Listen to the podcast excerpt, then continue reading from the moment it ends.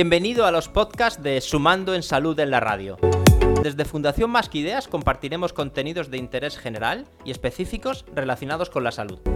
Podéis encontrarnos en www.fundacionmasquideas.org o en las principales redes sociales a través del hashtag Sumando en Salud. Os animamos a seguirnos y compartir nuestros podcasts para sumar en salud entre todos.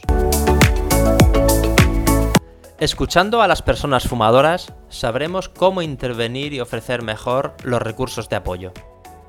En este podcast dialogamos sobre cuáles son sus emociones y necesidades, qué piensan sobre el consumo, si han reflexionado sobre dejar de fumar y qué les puede ayudar a dejarlo, entre otras cuestiones. Este podcast está extraído de la jornada online que se celebró el 31 de mayo de 2021 con la participación altruista de Inés Celdrán, Eva Nicolás, Óscar Vela y Eduardo Olano. Y ahora, escuchemos. Las personas fumadoras tienen la palabra.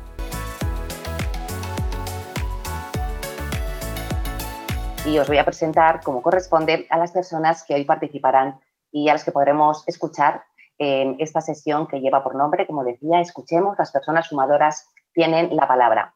Os presento en primer lugar a Inés Celdrán, agente de viajes. Hola Inés, encantada. Hola, buenas tardes, Teresa. Bienvenida también Eva Nicolás, especialista en marketing y ventas. Hola, buenas tardes, Teresa. Buenas tardes a todos.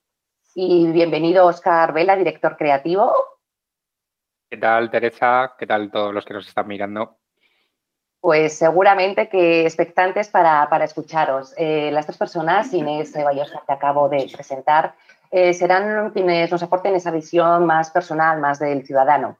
Eh, estoy segurísima que muchos de los que hoy os escuchamos nos vamos a sentir muy reflejados en vuestras intervenciones. Y os presento también, por supuesto, a Eduardo Lano, médico de familia, profesor universitario y secretario de la Sociedad Española de Expertos en Tabaquismo. En tabaquismo, perdón. Y muchas, muchas cosas más, pero me ha pedido Eduardo que hiciera una presentación breve y así lo he hecho. Eduardo, bienvenido. Hola, muchas gracias y muchas gracias a todos. Y, bueno, pues eh, aquí estoy de Pepito Grillo. Intentaré que podáis escuchar los pacientes que son los que hoy tienen la palabra. Bueno, bueno, también queremos eh, escucharte a ti, ¿eh? así que eh, seguiremos contando contigo desde el minuto uno. bueno, muchas gracias a todos por acompañarnos hoy. De verdad que dedicarnos esta tarde de manera tan generosa se agradece mucho. Gracias por vuestro tiempo, gracias por compartir con nosotros vuestra experiencia y vuestras opiniones. Y aunque nos irán llegando mensajes de, la audiencia, yo tengo también pues ya preparadas, como sabéis, alguna preguntilla para para haceros, ¿no? Para, para que no me pille el toro. Entonces, si os parece, para contextualizar en el escenario en el que hoy nos vamos a mover, aunque es muy conocido por todos, pero para partir de esa experiencia y esa percepción que tenéis, os quería preguntar, eh, según vuestra percepción, ¿tenéis eh, la sensación de que las personas fumamos mucho? ¿Creéis, por ejemplo, que fumamos mucho, poco, menos? No sé, que por ejemplo hace 20 años, a lo mejor cuando comenzasteis. ¿Quién quiere comenzar? ¿Oscar? Pues yo creo. Venga, pues empieza, empieza tu Eva. A ver, yo sinceramente en el momento que salgo a la calle y veo a alguien que fuma ya me parece excesivo. Y mira que yo soy fumadora, pero creo que ya mm, simplemente con que haya una persona que fume me parece mucho. Sí que es cierto que hubo una, una etapa en la que bajó bastante el consumo de tabaco Supongo que también fue un poco por, por, el tema que hubo de las nuevas normativas de, las leyes sanitarias, que, que, en el fondo también nos ayudaron bastante a, a, bajar el consumo, que esto no fuera tan, tan amplio, pero ahora veo con bastante preocupación la, la vuelta a fumar, sobre todo de gente bastante joven. Eh, yo hace muchísimos años que empecé a fumar, demasiados quizá, y, y, me parece un, un, tema complicado. Y creo que otra vez estamos volviendo a, a ese hábito que es mm, demasiado habitual, valga la redundancia, y perdón por repetirme, pero que, se está haciendo muy extensivo a pesar de, las restricciones sanitarias y que, y que, suponen también un poco una, una falta de respeto y de, y de, libertad hacia quien no quiere hacerlo, ¿no? Porque igual que el tabaco nos coarta nuestra propia libertad, el, el, que haya cerca de nosotros personas que no son fumadoras y que tengan que soportarnos también supone una coartación de la libertad de los demás. Pues yo creo que con tu eh, testimonio ya has adelantado varias cosas de las que quiero tocar, pero volveré a, ellas. Inés, eh, cuéntanos, eh, ¿qué percepción tienes tú? ¿Fumamos mucho? Pues mi sensación es que aún se sigue fumando mucho, aunque creo que mucho menos que hace, que hace 20 años. Em, es, además, porque entre otras cosas me sorprende mucho y muy gratamente que se está protegiendo mucho el mundo infantil creo que hay más conciencia y creo que las personas eh, protegen más al mundo infantil tanto desde el punto de vista familiar como desde el punto de vista público. Eh, yo ahora cuando asisto, me fijo mucho cuando asisto o cuando voy a algún parque infantil, hay mucha gente joven con sus niños y no los veo fumar. O sea que creo que en ese sentido hay más conciencia. ¿Y tú, Oscar, qué opinas? Pues eh, estoy de acuerdo con lo que ha dicho Eva. O sea, desde luego, mm, yo llevo casi 30 años fumando. Eh, obviamente eh, ha bajado muchísimo el número, de, fumadores. Creo que ha habido como dos etapas. la etapa que también comentaba Eva, de con todas las restricciones de no poder fumar en, en parques, por ejemplo, cerca de hospitales, en, en restaurantes, bares, etcétera. Eso bajó bastante desde mi punto de vista, el consumo de tabaco y eh, creo que el confinamiento y las restricciones posteriores, eh, post-confinamiento, también han hecho eh, que se baje bastante el, nivel de, el nivel de fumadores. O sea, de hecho, por lo menos por aquí, por Madrid, es bastante complicado incluso ver a gente fumando por la calle. ¿Sabes? O sea, se concentra a lo mejor en las terrazas y demás, eh, las que permiten fumar o en las que no, hay como el redil de los fumadores a un lado, eh, pero eh, no sé, hace poco, no sé qué día, no llevaba un mechero y me costó bastante. O sea, me, me costó bastante encontrar a alguien que, estuviera fumando. Entonces, creo que, que, hay muchísimo menos y de hecho hay más gente que lo ha dejado y creo que está además, no sé si has hecho una pregunta de si está mal o no mal visto o, me o, son reflexiones no, pero la, puedes, lo puedes comentar. Pero eh, sí, yo noto, noto eh, que la actitud del no fumador está en ascenso eh, hacia, hacia el fumador. Estoy de acuerdo que, como ha comentado Eva, que hay que tener, hay que, hay que proteger al no fumador, ¿vale?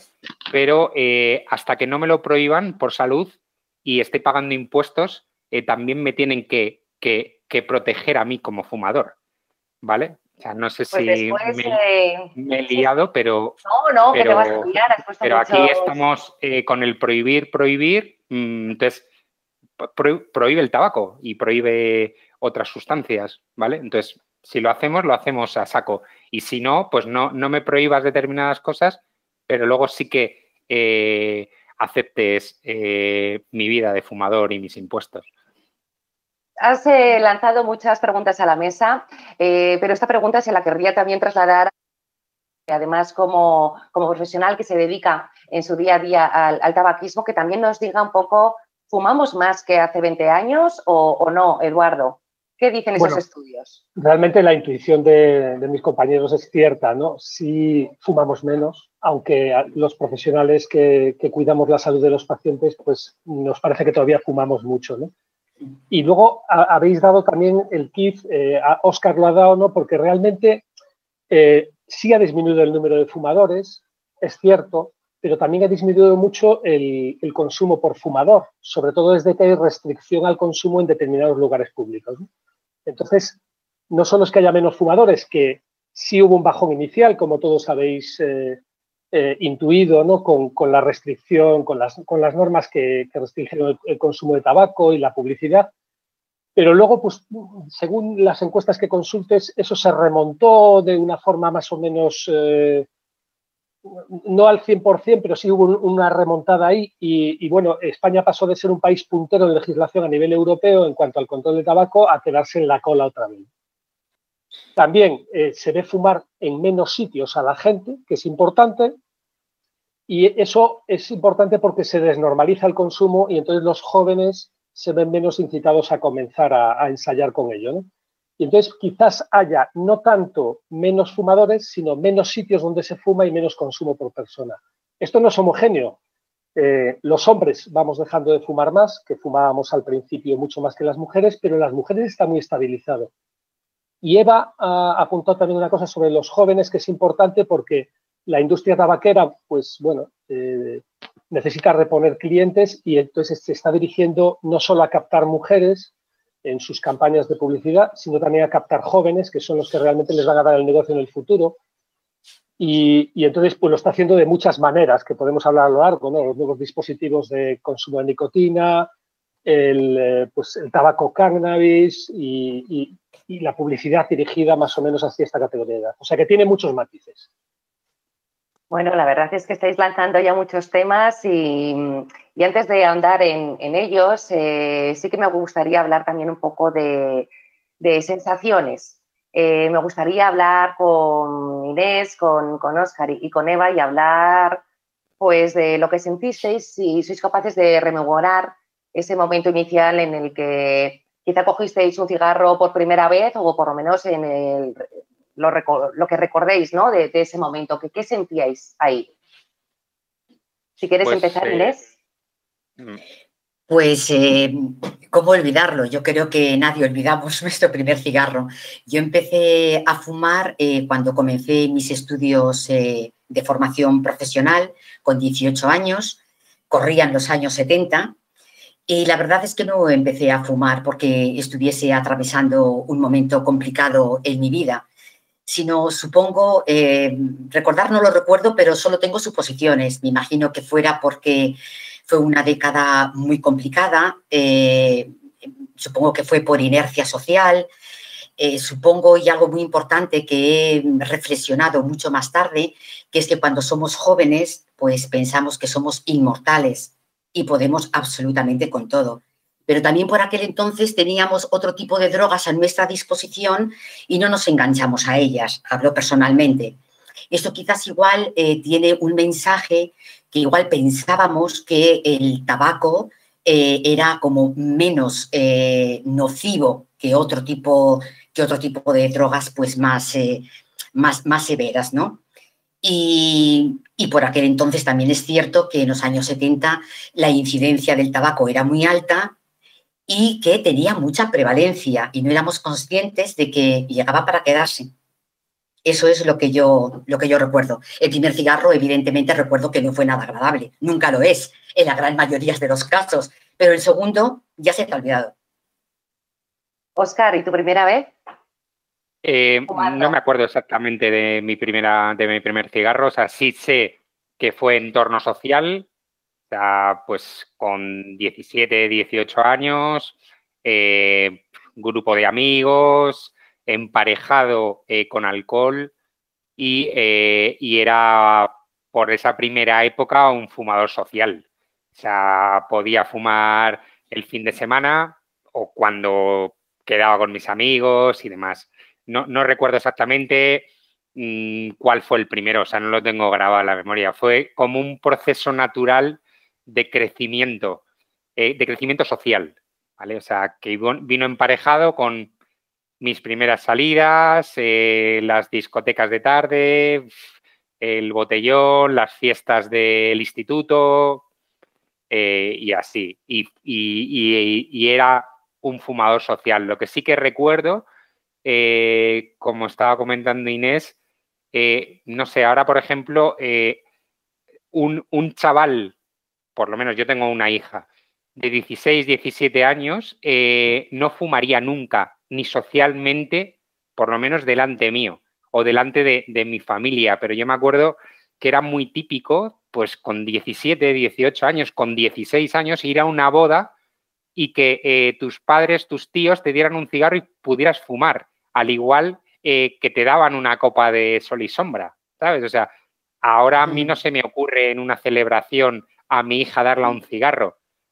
Eh, ¿Sabes? O sea, era, estaba como menos oculto. O sea, e, era algo, mm, yo recuerdo, pues, eh, desde muy pequeño, la consulta del médico que donde estaba fumando, el profesor en clase que fumaba.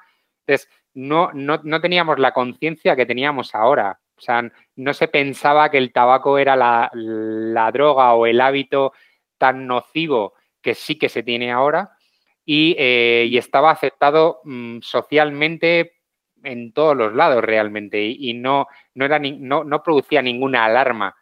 Entonces, era muy normal que un joven, un adolescente, eh, no que fumara en casa regularmente, pero sí que en una celebración le dejaran fumarse un cigarro o incluso le incitara el típico tío, el tal o el típico amigo de tu padre que, te da un cigarro, venga, fúmate, que no te va a decir nada tu padre, que estamos en la comunión o en la boda de tu tía.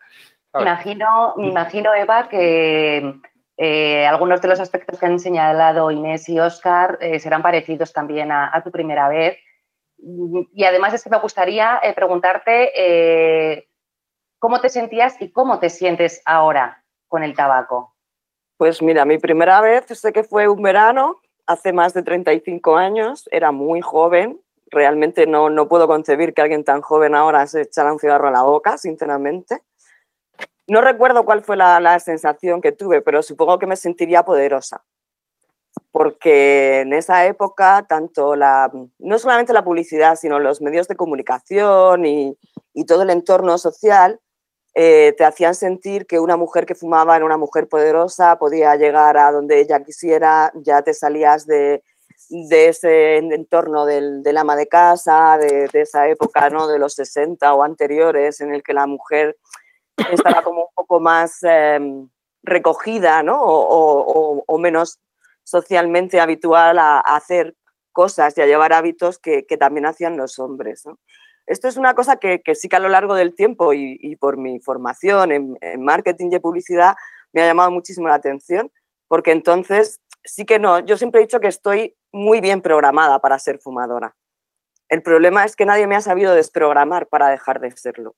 Y si en aquel entonces esa publicidad, ese cine, esa televisión, ese entorno social que, veías a una, a una gran ejecutiva, a una mujer de éxito, siempre vinculada a un, cigarrillo y a unos tacones, no han sabido darme un mensaje que haya coartado eso para decirme que ahora no puedo seguir fumando. Entonces yo ahora lo que me siento es pues una esclava del, del, tabaco. Llevo muchos años intentando dejar de fumar y realmente no puedo. Entonces las emociones que tengo ahora con el tabaco, cuando pienso en ello, cuando menciono un cigarro, son malas. Pero soy incapaz de dejarlas. Lo que pasa que, bueno, que muchas veces prefiero no pensarlas. No sé si Inés y Oscar compartís esa misma eh, opinión y tenéis ese, mm, esa ambivalencia, ¿no? Muchas veces, que, como puede suceder a, otras personas, tenemos la información, sabemos que eh, fumar mm, es malo, eh, fumar mata, pero no a todo el mundo le, le supone una barrera el conocer eso para seguir fumando. ¿Creéis que de todas formas la sociedad en general piensa que fumar es una enfermedad o es porque piensan a lo mejor que es más un mal hábito? ¿Creéis que lo consideran una adicción? Inés. Yo creo que siguen pensando que es un mal hábito más que otra cosa, sinceramente. No, no se contabiliza como una adicción porque parece que no es una drogadura o que no es algo que, que tenga un efecto mm, acción-reacción directo, ¿no? que no puede ser a lo mejor el, tema del, alcohol, sí que puedes tener una reacción más, más cercana al momento en el, en el, que tienes un consumo excesivo. Y sí, bueno, fumar mata, pero en el, pero en el fondo también piensas y dices, ¿y la contaminación? Directamente, o sea, yo, yo creo que, que, se, para mí el tabaco se considera un, un mal hábito eh, entre otras cosas porque no tiene unos efectos inmediatos como puede ser el alcohol. O sea, el borracho, o sea, yo por muchos cigarros que me fume, eh, no voy a ser un impresentable o voy a tener un problema de equilibrio o va a ocurrir algo como puede ocurrir a alguien que está bebiendo, ¿vale?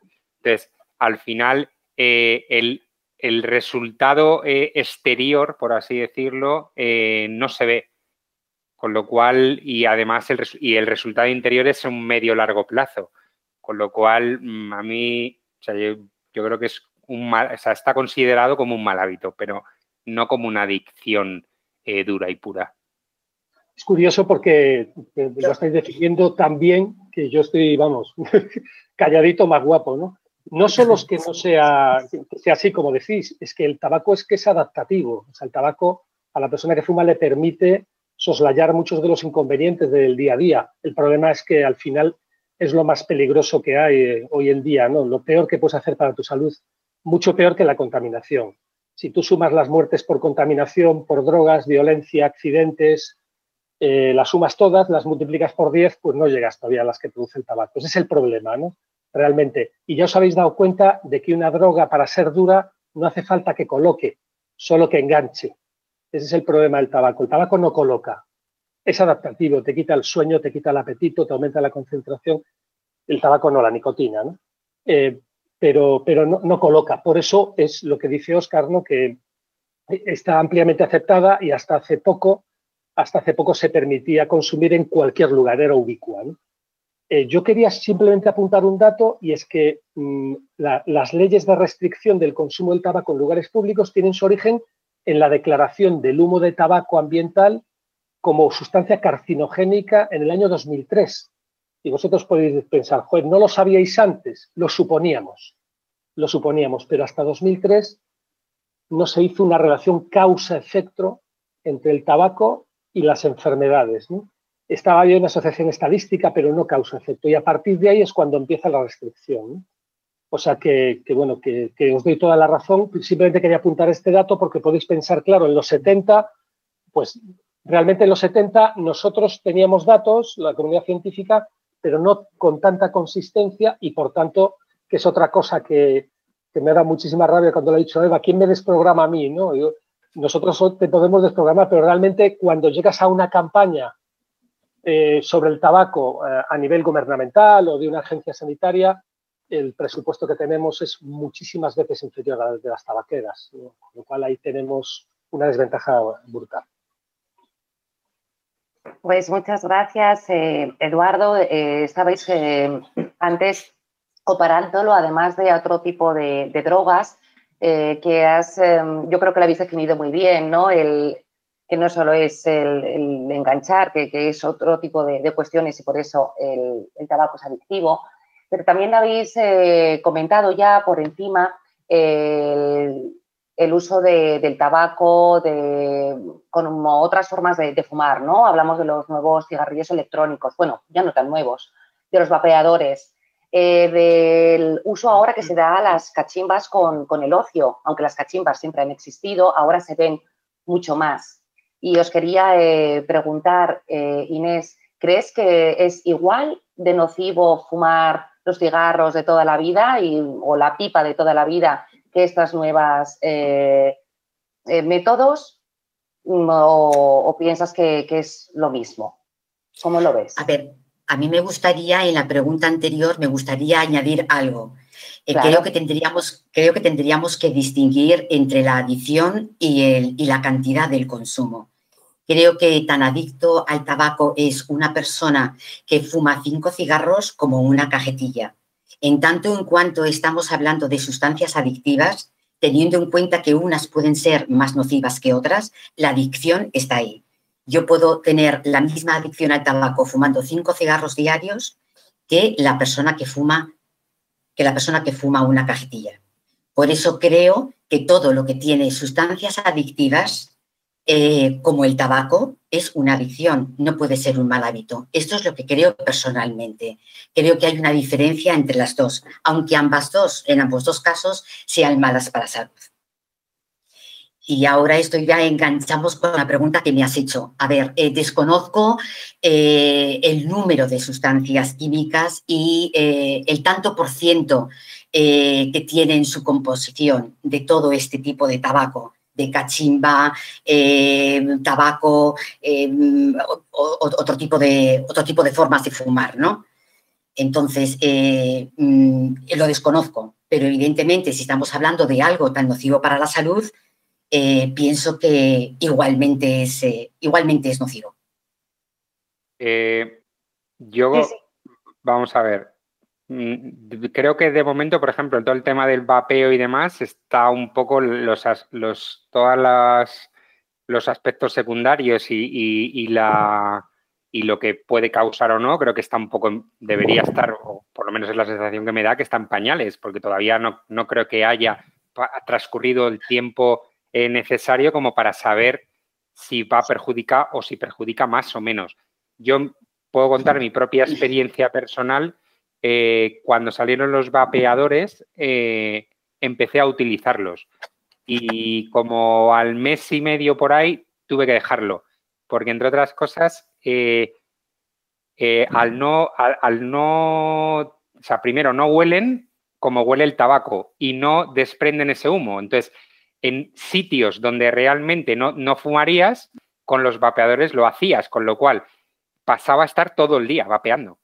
Porque además no me, no me saciaba, un cigarro me puede saciar, pero los vapeadores, o por lo menos los que yo utilizaba, que era, que era ya de carga, o sea, no estoy hablando de ya la gente que hay profesionales que se hacen sus propias cargas, sus líquidos, historia. Yo digo algo comercial. Entonces, mm, me estaba todo el día y aparte me daba mogollón de tos a mí no me sentaban bien.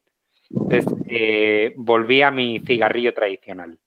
Entonces, Yo creo que además el problema más que, o sea, por una parte está esa parte nociva que, que habla Oscar, que no conocemos 100% cómo puede ser, o, o, las cachimbas estas, ¿no? que creo que incluso ni, no llevan nicotina o algo así, pero creo que el problema está en iniciarse dentro del hábito y en coger ese hábito de que al final tengo que echar humo y tengo que, que, que tener algo que eche humo y, que tengo que, y eso creo que sí que puede ser el inicio de esa adicción a acabar con el tabaco, porque también es cierto que cuando tú empiezas a fumar, el primer cigarrillo te sabe fatal, el segundo te sabe un poquito mejor, al tercero ya quizá ni te enteras. Y por eso también esos niveles, ¿no? De, bueno, pues es que quiero fumar menos, entonces voy a coger un tabaco que sea light o que tenga menos mm, porcentaje de... Pero da igual, al final sigues fumando. Y entonces ahí le doy totalmente razón a Inés. Em, yo he tenido muchas épocas en las que he bajado muchísimo mi consumo de tabaco, en el que solamente he fumado un día a la semana tres cigarros durante una época muy larga, pero me sigo considerando fumadora, porque sigo esclava de ese tabaco y no puedo vivir sin él. Y me da igual que sean estos mini cigarrillos que casi ni se ven, que son hiper mega estrechitos y, que al final cuando le das una calada es como que de una sola te la quieres absorber porque necesitas esa nicotina y me parece mucho más perjudicial que a lo mejor tener un cigarro normal y corriente en la mano que al final se deshace solo y se lo fuma el aire, como digo yo. Pero, pero ya tienes ese hábito, ya tienes esa costumbre que te va a ser muy difícil de quitártela de encima. Yo conozco muchísimas personas, conozco muchísimas personas que han fumado cigarrillos, eh, cigarros electrónicos y que al mes lo han dejado. Todo el mundo que yo conozco que ha cogido los cigarros electrónicos con ese ánimo, con esa intención de dejar de fumar o de fumar de una forma menos nociva, que lo dudo, todo el mundo ha vuelto al, tabaco. Con lo cual, ahí hay una sustancia que de alguna manera te enganche y que da igual lo que fumes.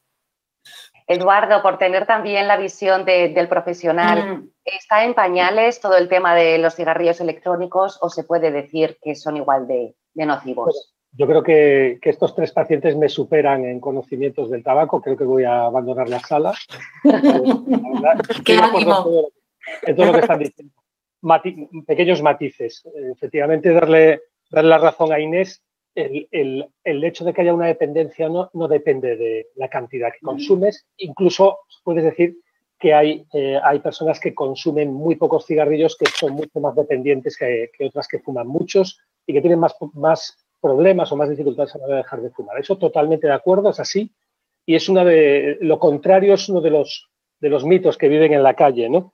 Em, yo sí me gustaría deciros que no solo hablamos de hábito en vez de dependencia porque, bueno, pues la calle se ha considerado de esta manera, sino porque además esto está inducido por la industria tabaquera. La industria tabaquera, cuando sale con sus personas satélites en los medios de comunicación, habla de hábito y un hábito, un hábito es algo que hacemos a diario o, con mucha frecuencia, como lavarnos los dientes o peinarnos, y que si un día te das cuenta que no te los has lavado, pues tiras para adelante. Pero otra cosa es fumar o, otra dependencia. La dependencia, una, una definición, eh, intentando que sea poco académica para que sea bien comprensible por todos los que nos están oyendo, sería, sería un, algo que hacemos y que tiene un déficit de control.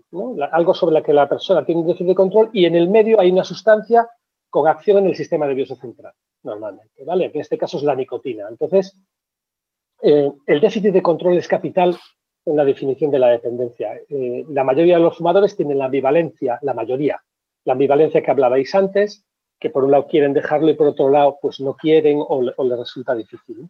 Entonces esto es, esto es así y, os doy toda la razón del mundo.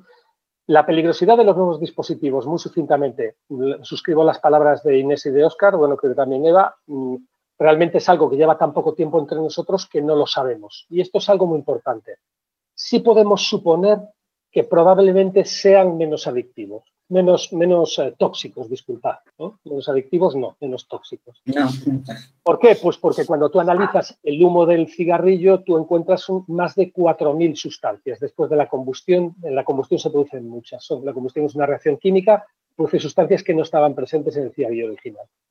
Ahí hay 4.000, 4.500, incluso 5.000 según los estudios. Pero cuando analizas el humo de los cigarrillos electrónicos, el vapor, que llaman, que no es vapor, es humo, porque es vapor con sustancias en suspensión, ¿eh? porque el vapor es otra cosa, eh, pues tú encuentras que hay unas 200. Ahora bien, la primera, como se fabrican en China, que no tiene la misma legislación, en, su mayoría en China, que no, que no tiene la misma legislación que la Comunidad Europea de Estados Unidos, son absolutamente variables. Tú tienes que analizar los más frecuentes y encuentras diferencias de composición muy palpables. O sea, no sabemos lo que están vapeando la gente.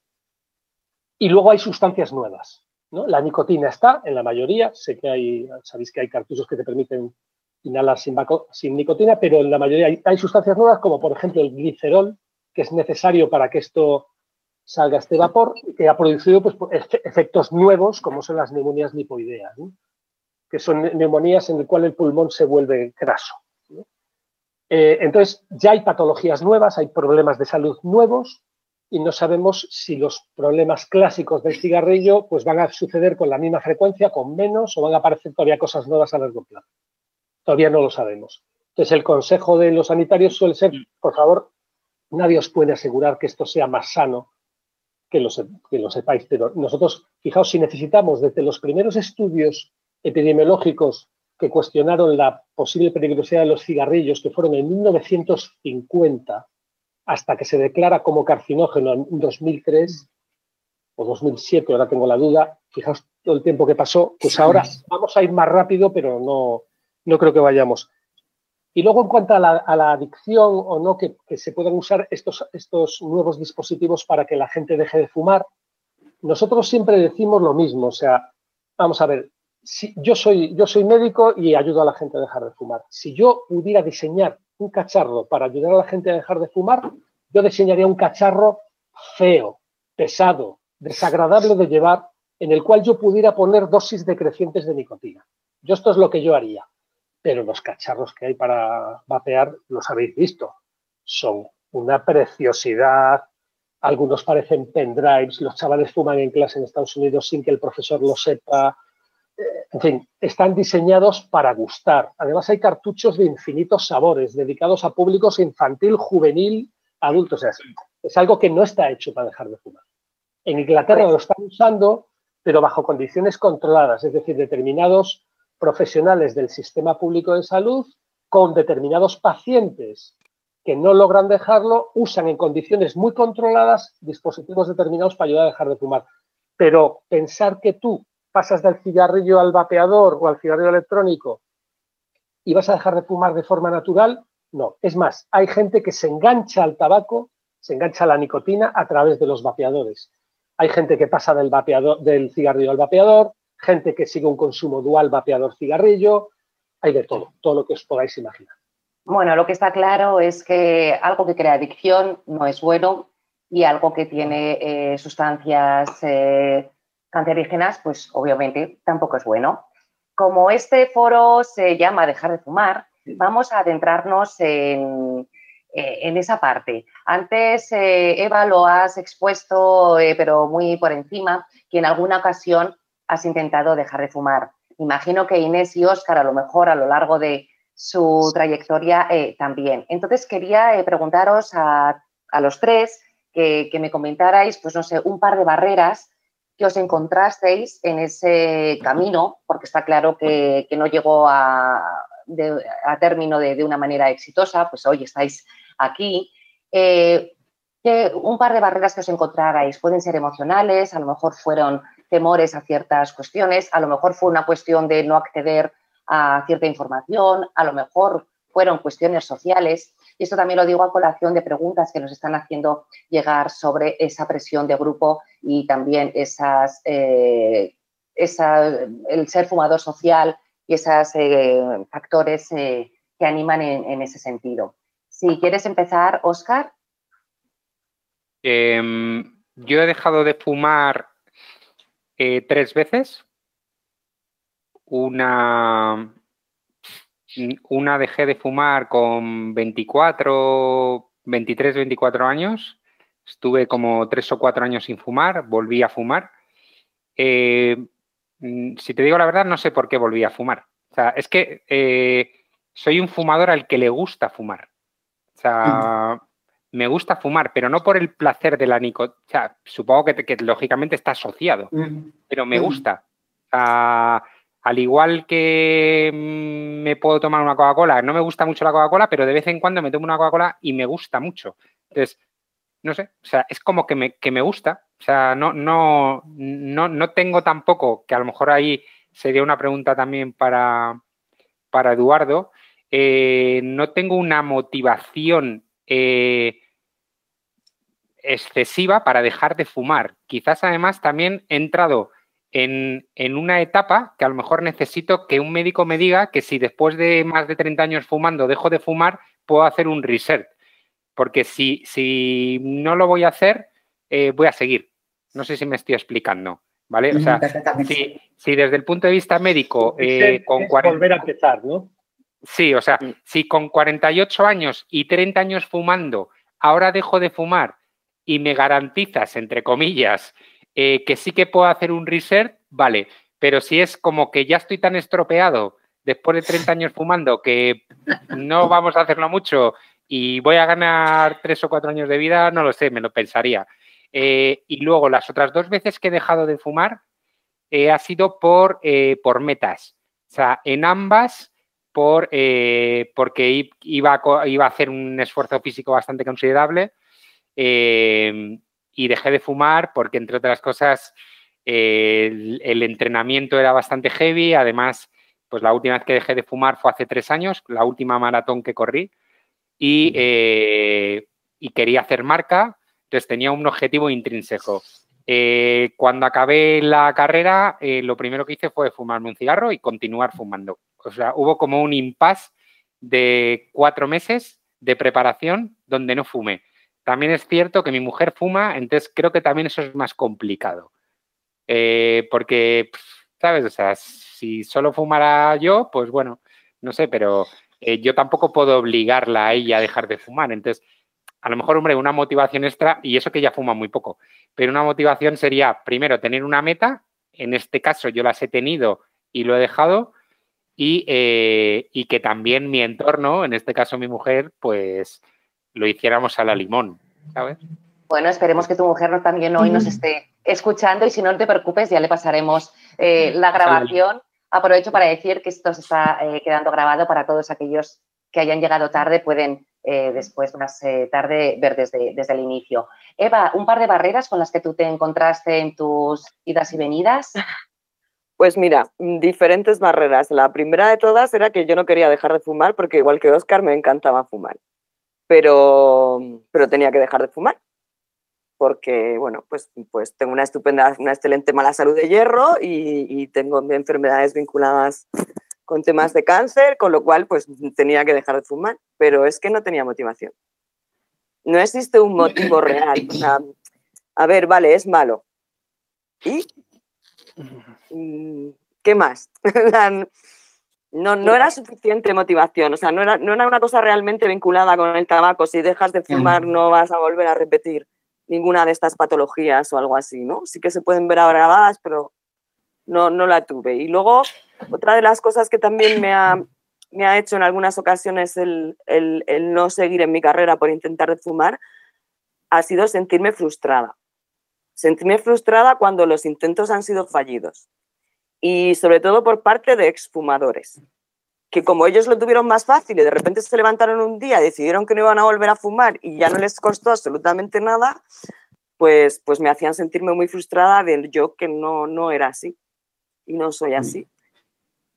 Entonces, realmente esas creo que han sido las grandes barreras. Ahora, bueno, pues me sigo encontrando con otras. Sé que hay ayudas a, través de, de, diferentes fármacos, pero mi profesional de salud mental dice que, bueno, que por los efectos secundarios a mí personalmente no me lo recomienda en este momento pero no, sinceramente es que no, no, sé lo que hacer, no sé cómo reprogramarme. Entonces, bueno, pues cada día son pequeñas metas, como también comentaba Oscar, pues mira, ahora voy a hacer esto, ahora quiero hacer llegar hasta aquí sin esto. Y, pero ha llegado un punto ya en el que un solo cigarro, aunque sea en un mes, mm, no, sigo siendo fumadora y quiero dejarlo 100%, pero no puedo. ¿Y tú, Inés, te has encontrado también con pues barreras en el caso que en algún momento hayas querido dejarlo? Pues es muy curioso porque respecto al tabaco, yo personalmente he pasado por todas las etapas. Comencé a los 18 años y estuve hasta poco antes de cumplir los 40 fumando y sí que es cierto que los tres últimos años de ese periodo de tabaco eh, pasé bueno, pues por un momento de trabajo muy titánico, con muchas horas diarias y llevaba mentalizándome eh, para dejar de fumar durante esos tres años porque me levantaba como intoxicada por el tabaco, me levantaba con dolor de cabeza, eh, me levantaba muy cansada y bueno, pues aparte del trabajo, pues el tabaco tampoco ayudaba mucho. Y dejé de fumar, pero dejé de fumar, bueno, el empujón eh, me le dio un amigo mío que era médico, digo que era porque ya ha fallecido, y dejé de fumar y no me costó absolutamente nada. Y fumaba una cajetilla diaria. Lo consulté, lo consulté con, un especialista y me dijo que bueno, que podía, que la clave podía ser la mentalización que había tenido durante esos tres años y tener la voluntad férrea de querer dejar de fumar. Y esto fue lo que pasó. Después estuve ocho años sin fumar, pero es que no lo echaban falta absolutamente para nada. Me ofrecían tabaco, evidentemente, como no, a diario, y decía que no. Y a los ocho años de vacaciones eh, tranquilamente, relajada y feliz, me dijeron, ¿quieres fumar? Y dije, sí. Y cogí ese cigarro. Y estuve durante tres años fumando un cigarro cada 15 días. Hasta el día de hoy, que soy consumidora de, bueno, de mínimo cinco, máximo ocho. Y ahora, de una manera relajada, no me siento mal, eh, no, veo que no tengo, ¿no? que no tengo síntomas que me molesten, independientemente, sin olvidar seguimos pensando en los fumadores que fumar es tremendamente nocivo. Por supuesto, no olvidamos, no olvidamos ese, ¿no? ese, ese horizonte, no olvidamos. Pero me encanta fumar y disfruto fumando. Y me encuentro bien. Y, pero bueno, esa es mi historia. Eduardo, tabaco. O cuántas cosas interesantes. sí, todas las etapas. Vaya ramillete que has traído. Eduardo, un segundito, Eduardo, perdona. Eh, me imagino que lo que han comentado tú te lo encuentras en consulta. Aparte de lo que quieras ahora comentar, eh, también, por favor, coméntanos, eh, porque los tres hablan de esas recaídas más de una ocasión, para que nos comentes también cómo podemos mirar esas recaídas. Uf, pues cuántas cosas tan importantes y tan interesantes, como os decía, ¿no? A ver, eh, la pregunta fue las barreras y al final nuestros pacientes, nuestros compañeros, lo que, lo que parece una cuestión común a los tres es que no han encontrado ese motivo, ¿verdad? Esa razón que les, que les lleve, más que de forma transitoria, ¿no? Me, hacía gracia, Oscar, porque tu, tu, intervalo por la maratón es muy parecido al que hacen las embarazadas, ¿no?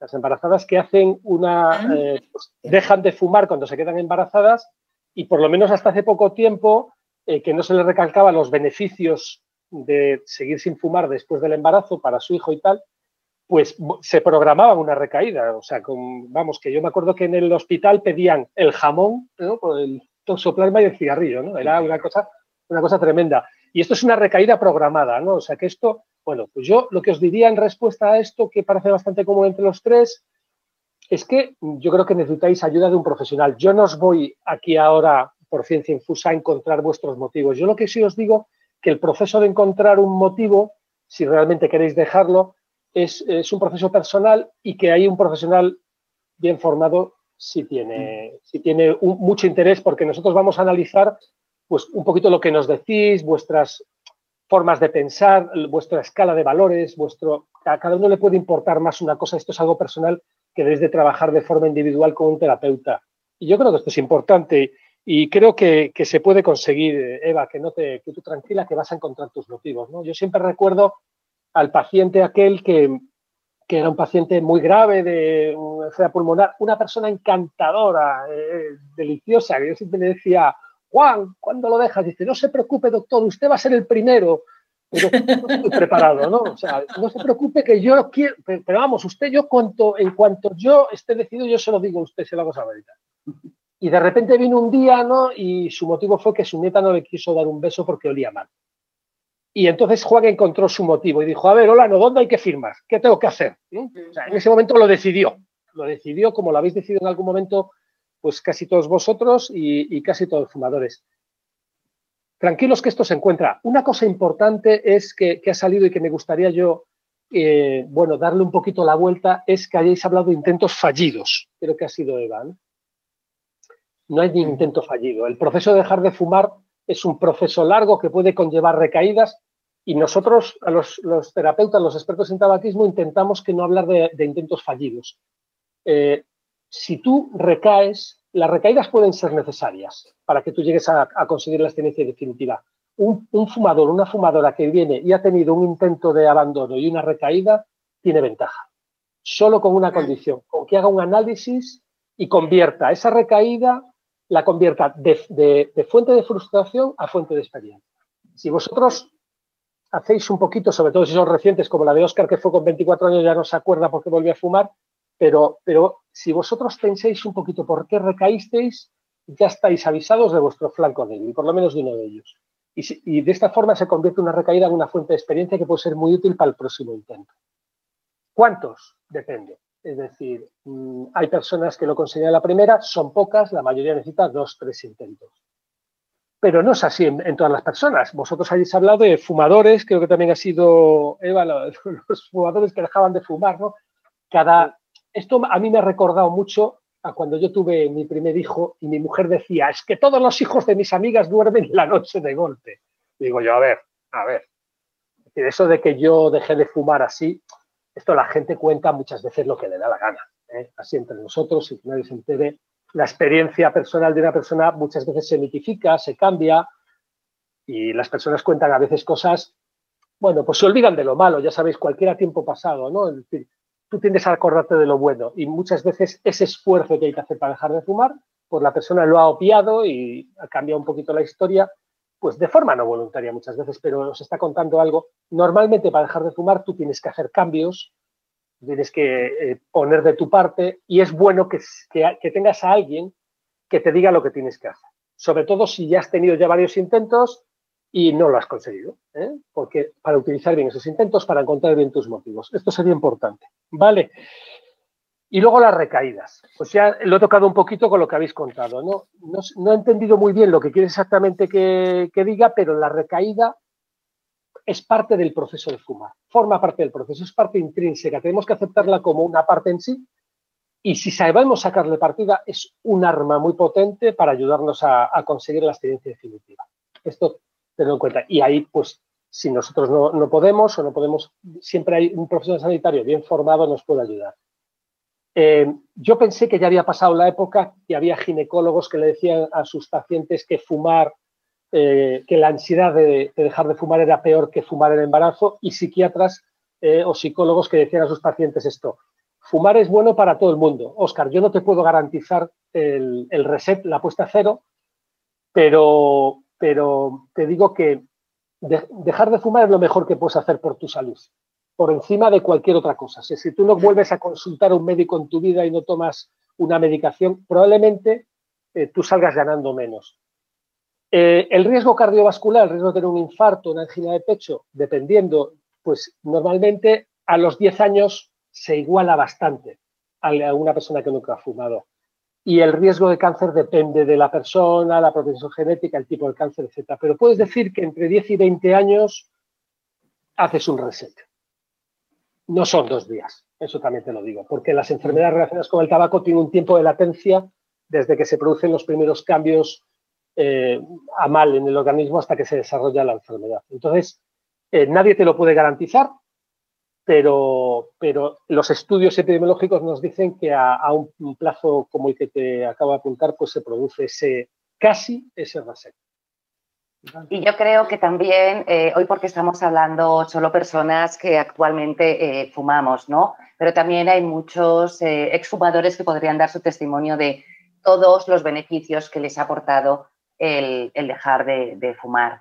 en este sentido, también me gustaría señalar que hay un, uno de los asistentes también nos comenta que el 80% de los fumadores que lo dejan, como dice el apelo, recaen eh, más probablemente en la primera semana eh, que los que hacen con, que lo, que, lo, que los que lo hacen con ayuda de un profesional sanitario.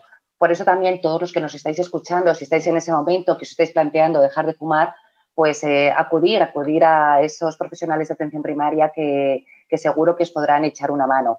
También este mismo asistente señala que a veces no todos los profesionales saben de, tabaquismo pero bueno, eh, por lo menos intentarlo. Eh, en atención primaria eh, seguramente os podrán atender bien tanto el médico como las enfermeras de, atención primaria. Y es que va pasando el tiempo y hay un aspecto que habéis tocado y que a mí me gustaría pues rescatar un poco del inicio. Y es que decíais que, bueno, pues comentaba Oscar, iba andando por la calle buscando a alguien que fumara para que me diera fuego y no lo encontraba. Eh, Eva comentaba algo como, eh, ves a alguien que muere en una esquina y te parece hasta raro. Eh, os quería preguntar, ¿sentís que las personas fumadoras se sienten discriminadas, juzgadas? y si es así, ¿creéis que esto hace que los fumadores puedan sentir mayor culpabilidad o que esto genere ansiedad y, frustración? No, yo creo que es, que es una cuestión más de, respeto y de, y de libertades. O sea, yo soy una persona fumadora y entiendo perfectamente que, que, alguien que está en mi entorno y que no le gusta el olor al tabaco o que no quiere, no tiene por qué estar cerca de, ahora que se ha puesto de moda esto con el COVID, ¿no? ¿Cómo son los eh, vapores o los... Ah, los aerosoles? Los aerosoles, efectivamente, o sea, no tienen por qué coger mis aerosoles, que además van cargados de todas esas sustancias nocivas que, que nos hablaba antes Eduardo, pues es que me, parece muy respetable. Igual que a mí tampoco me gusta que me estornuden encima, estemos en época o no de COVID. Entonces creo que es más una cuestión de, respeto y de, respeto por las libertades de cada uno, pero tenemos que tenerla tanto los fumadores respecto al resto como el resto respecto a los fumadores. Si yo estoy en un sitio sentada o en una esquina fumando y a ti no te apetece mm, tragarte mi humo, pues esquívame un poco, que a lo mejor vienes por otro lado. Igual que yo tampoco voy a ir por la calle en estos momentos fumando, porque quizá antes sí que lo hacía sin pensarlo tanto, pero, con, pero sí que es cierto que, bueno, pues que todo, todo esto que hemos pasado con la pandemia sí que nos ha hecho pensar un poco más en todo lo que los demás tienen que respirar de lo que nosotros expulsamos, ¿no? Y entonces, para mí es una cuestión de, de, respeto y de libertades y no es una cuestión de que nos miren mal o nos miren bien o que estemos bien o mal mirados cada uno al fin y al cabo con su salud pues hace lo que cree o lo que puede o lo que quiere, pero eso sí, teniendo siempre el respeto hacia los demás. Habla Eva de libertades. Eh, como apuntabais antes, eh, la ley eh, de los espacios sin humo prohíbe fumar en espacios de trabajo, en bares, restaurantes, bueno, lo, que ya sabemos, ¿no? En lugares también públicos, parques, Em, ahora en muchas terrazas, en algunas comunidades autónomas, pero debido a la COVID, no por el tabaquismo, eh, incluso en playas, eh, hace un par de días se salió eh, que lo van a hacer así, por ejemplo, algunas pruebas piloto en Cataluña, aunque ya se hacía antes de la COVID en algunas playas del norte. Esas libertades de las que habla Eva, ¿creéis que estas leyes protegen un bien común o estigmatizan a los fumadores? Mm. Inés, Oscar. A ver, yo, yo creo, eh, eh, yo creo que estamos hablando de una cosa, eh, de cualquier adicción, pero estamos hablando de la adicción al tabaco, estamos hablando de una cosa que tiene que ver con la salud. Yo esto lo tengo muy claro. Es decir, creo que es por el bien común, o al menos se debería de hacer por el bien común. eh, yo estoy de acuerdo absolutamente con todas las restricciones, con, la prohibición del tabaco en los espacios cerrados, o sea, por, por unos eh, ambientes libres de humo. Pero incluso en el exterior también estaría de acuerdo en que se prohibiese fumar en los parques infantiles y en las playas. Y para nada me siento, me siento eh, me siento que es una falta de respeto a los fumadores. Mira, pues si somos fumadores, pues tendremos que fumar en nuestra casa o en la vía pública si realmente nos dejan. En Estados Unidos hay muchísimas localidades que realmente no se puede fumar en ningún sitio, o sea, incluyendo, eh, incluyendo las calles. Eh, porque esto es como si prohibiésemos los ascensores porque hay un 10% de personas que tienen claustrofobia. O sea, estamos hablando de un, de un bien común eh, de, un, eh, de una limpieza del medio ambiente, de un respeto hacia los demás, porque estamos ejerciendo una adicción que es nociva, no solamente para nosotros, sino también para los demás. Entonces, aunque a veces, pues hombre, nos sienta un poco, nos sintamos un poco eh, coartados porque no podemos fumar donde y cuando quisiéramos, por encima de todo esto está el respeto hacia los demás y el bien común. Es mi opinión ¿eh? personal. Yo distingo eh, lo que es el respeto, que creo que la inmensa mayoría de los, de los fumadores lo tenemos hacia la gente que no fuma, y, eh, que, quitaría el, término del bien común. Estoy bastante cansado del bien común de la salud, el bien común de la economía, que lo único que está haciendo es privarme de mi libertad. O sea, si quieres un bien común, eh, seamos heavies y, prohibamos el, consumo y, la venta de tabaco, ¿vale? Si queremos un bien común real, hagamos eso. Pero mientras que a mí me den la opción de comprar, de poder comprar tabaco y me den la opción de fumar en determinados espacios, siempre con respeto, eh, siento mucho. O sea, a mí lo que sí que, o sea, estamos yendo a los extremos.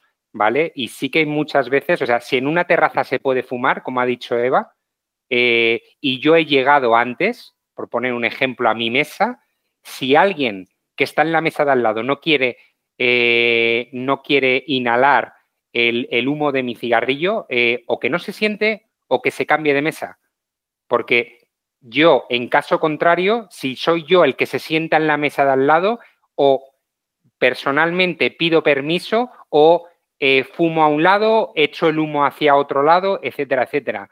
Entonces, eh, no me vale ya el, o sea, me vale el respeto, pero no me vale el bien común, que siempre estamos con, para mí, con esa historia, que lo único que está haciendo es eh, coartar, ¿vale? Entonces, yo sí que muchas veces hay gente con la que no me siento, no, que te hacen sentir mal, a propósito, obviamente, y que eh, no me están respetando como yo estoy respetando a ellos, ¿sabes? Entonces, mm, bueno, yo creo que, que, sí que se está, eh, se está dando, pues eso, todo el poder, entre comillas, a no fumadores. Entonces, si quieres hacerlo, pues vayamos hasta el final, ¿sabes? O sea, prohibamos fumar, probamos, eh, prohibamos la venta y, eh, y, que nos ponga el sistema público de salud eh, bajo ese bien común eh, a todos los fumadores bajo tratamiento.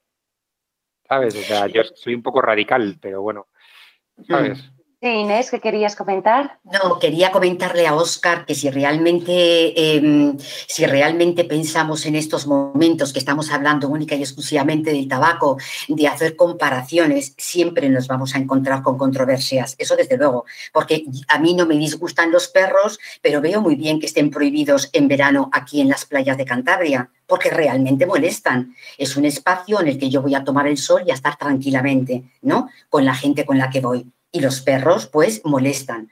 Entonces, eh, em, el bien común, quita el bien común para entenderlo. No tienen por qué eh, prohibir el tabaco porque si a mí me apetece, me apetece fumar, puedo seguir haciéndolo en mi casa, eh, en la ventana de la habitación donde yo crea, donde yo haya destinado donde yo haya destinado para fumar, ¿no? Pero en tanto en cuanto con tu tabaco estás molestando y haciendo de forma nociva para, nociva para la salud un mal, es ahí a lo que yo me refiero con respeto, Oscar. Ya, pero, pero igual, me, he explicado mal.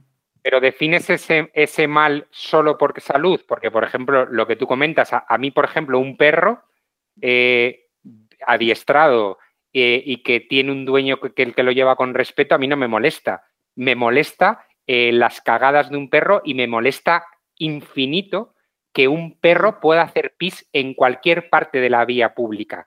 ¿Vale? Aquí en, Madrid, por ejemplo, sí que se recoge. La mayoría de la gente, por lo menos por mi zona, recoge una caca, pero el pis lo hacen en cualquier sitio. Y mi hijo, el pequeño, no se pone a hacer pis, ni yo en mitad de la calle. Entonces, eso es otra cosa que a lo mejor también tendríamos que, ver. Pero eh, si hablamos también de respeto, a mí me puede molestar eh, un niño en una terraza y no por eso prohíbo que haya niños en una terraza. Totalmente, por eso si nos ponemos ahí. no, no, no, por eso que no hay que hacer comparaciones, hay que seguirse al, tema de al tema del Creo Que, lo que ha dicho Eva y lo, lo, suscribo, o sea, creo que es respeto. Igual que yo respeto, pido lo mismo. Y, y, para mí, la mayoría de veces no se, no se produce porque el no fumador cree tener más derechos que yo como fumador. Está, está, claro que desde luego es un tema de, debate, de controversia, de muchos matices, porque está claro que no todo es blanco o negro. Hay eh, diferentes eh, asistentes que nos están haciendo comentarios respecto a, esta cuestión, eh, como recordemos que donde termina la libertad de uno comienza la del otro. bueno, pues en fin, son temas que desde luego nos nos generan entusiasmo para, para conversar y, dejaremos el tema de, las mascotas para, otro día.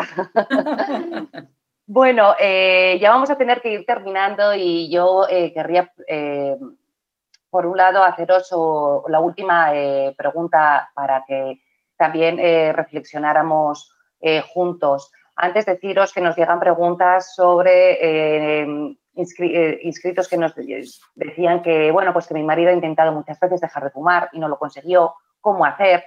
Eh, deciros a todos los que nos estáis viendo que eh, hicimos un webinario sobre cómo ayudar si somos familiares o compañeros de personas que quieren hacerlo.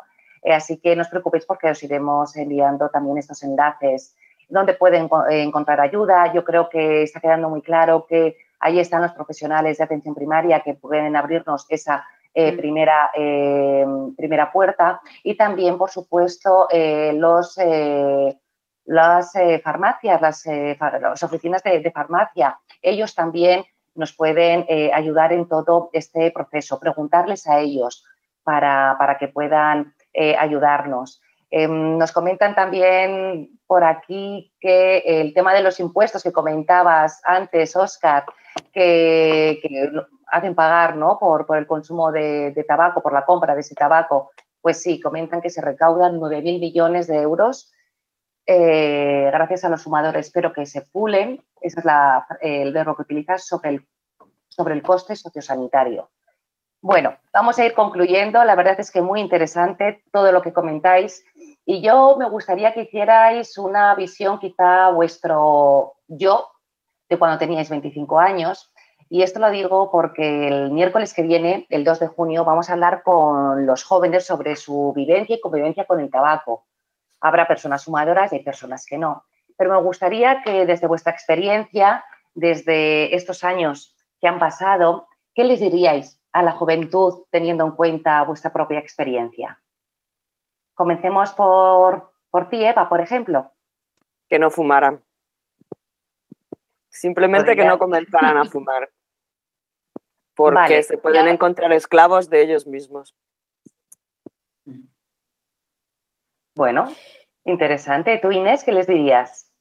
Eh, hombre, yo teniendo en cuenta que hoy en día eh, hay muchísima más información de lo que había antes, en los años 70, cuando yo empecé a fumar, les diría que, eh, bueno, lo que ha dicho Eva, que procuren por todos los medios no coger el primer cigarro, que, sean conscientes que la incidencia del tabaco tiene prevalencia, que viene para quedarse y que al ser posible que no coarten su libertad para poder eh, para poder ser dependientes de todo y eh, de, todos y estar dependiente de todo. ¿Y tú, Oscar, qué le comentarías a estos ¿Te doy la contestación de mi angelito bueno o mi demonio? Bueno, pues yo creo que vas a dar la contestación, por ejemplo, a, pues a tu hija, a...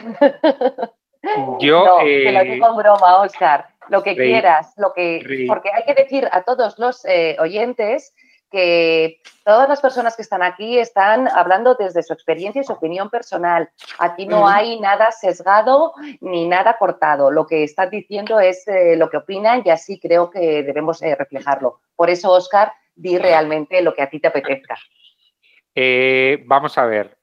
Mm, yo no, directamente no, o sea, no le diría lo mismo que Inés y con Eva, o sea, no empieces, ¿sabes? O sea, eh, ¿te da satisfacciones? Pues también una buena botella de vino te da satisfacciones y un viaje y una salida con tus amigos y, el contexto, o sea, si realmente se pudiera eh, aglutinar en ese contexto de cuando has estado con tomándote un vino o viendo un concierto y no sé qué, pues bueno, pero realmente eh, que no lo hagan directamente, o sea, que, ni, lo intenten, pero además eh, que no busquen eh, la sensación, como hablábamos, del vapeador, la sisa, mm. el no sé qué, o sea, si yo sí que me he dado cuenta, por ejemplo, mm, por lo menos de la experiencia que yo tengo con, con el entorno de juventud, el que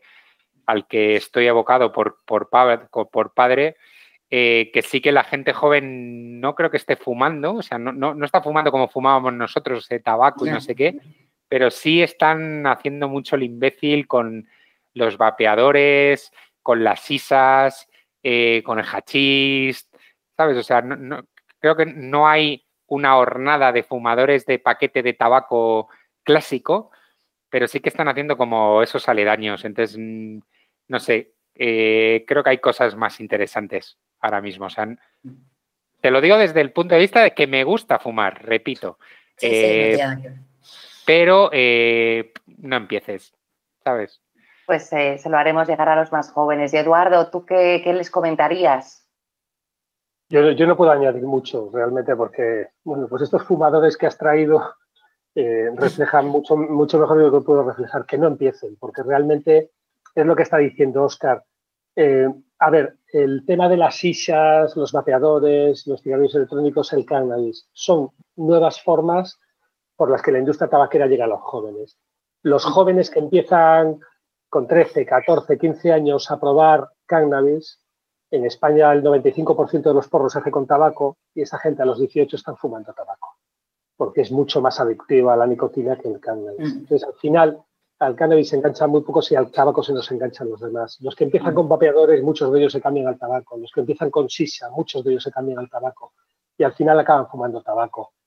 Probablemente el tabaco no dure mucho, el, tabaco no nos supere a nosotros, porque la propia industria tabaquera, con, con todo lo que está teniendo que pagar de indemnizaciones y todos los disgustos judiciales que está teniendo, ya está inventando una forma de enganchar a la gente más sana, entre comillas, para enganchar a las generaciones venideras. Igual que en los años 60, 70 sacó el filtro, formas de fumar menos peligrosas que hagan disminuir la sensación de peligrosidad de la gente y les enganchen a la nicotina.